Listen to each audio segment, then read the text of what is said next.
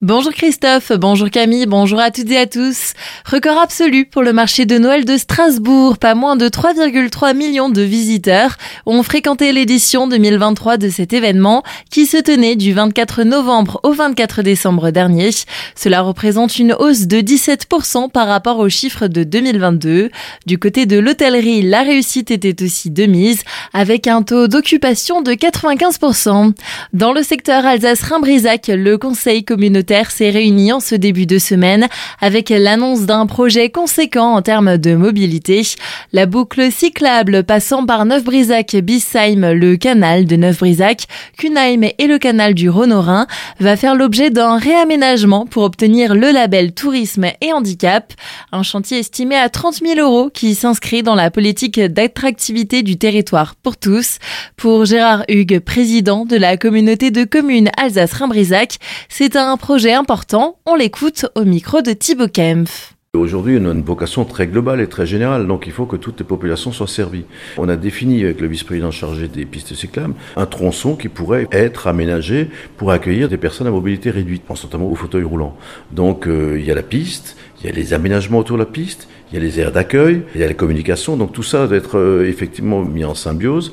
Et donc euh, nous serions le premier, la première piste labellisée pour les fauteuils roulants. Alors c'est pas une fin en soi, c'est aussi rendre un service pour que effectivement toutes les populations puissent profiter un bémol a cependant été relevé par Gilles Koppe-Riedzenthaler, maire de Cunheim, le manque de gîtes habilités à l'accueil des personnes en situation de handicap sur cet itinéraire cyclable.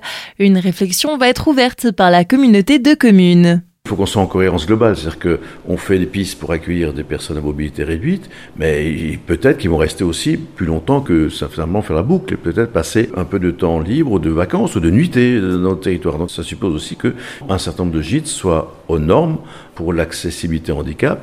Et donc effectivement, euh, ça a été dit, cette mise en œuvre de cette piste doit aussi s'accompagner d'une campagne de communication pour essayer d'avoir le maximum de gîtes ruraux sur le territoire qui permettent justement d'accueillir ces populations. Et nous souhaitons en accueillir beaucoup. Je souhaite vraiment que les propriétaires de gîtes euh, bah, se lancent effectivement dans cette labellisation pour être en cohérence avec tout ce qu'on fait au niveau du territoire. Le nombre de gîtes non labellisés PMR n'est pas encore connu et la question d'aide financière pour une mise aux normes n'est pas encore sur la table, les propriétaires de gîtes étant dans l'obligation de maintenir leurs bâtiments aux normes en vigueur. Une journée collège mort prévue aujourd'hui à Haguenau. Des enseignants du collège Foch se mobilisent aujourd'hui pour protester contre la création de groupes de niveau. Pour cette opération, ces derniers ont incité leurs parents à ne pas envoyer leurs élèves en classe.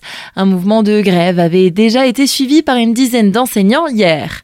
Appel à témoins à Epfig, la commune espère pouvoir obtenir des informations pour retrouver une cloche en bronze volée sur un rond-point dans la nuit de dimanche à lundi entre 3h et 6h du matin. Une plainte a été déposée à la gendarmerie. Fait divers avec un enferme pour le chauffard multi-récidiviste à Colmar. On vous en a parlé en début de semaine. Un homme de 37 ans a été interpellé vendredi dernier par la police municipale alors qu'il zigzaguait et roulait à vive allure dans la rue de la Cavalerie. Il a été contrôlé avec près de 2 grammes d'alcool par litre de sang, près de 4 fois la limite autorisée. Déjà condamné une dizaine de fois, dont 3 fois pour conduite en état d'ivresse et 5 fois pour conduite sans permis, le conducteur a été condamné à un an de prison ferme et 3 mois avec sursis probatoire, avec aussi l'obligation de soigner son addiction à l'alcool.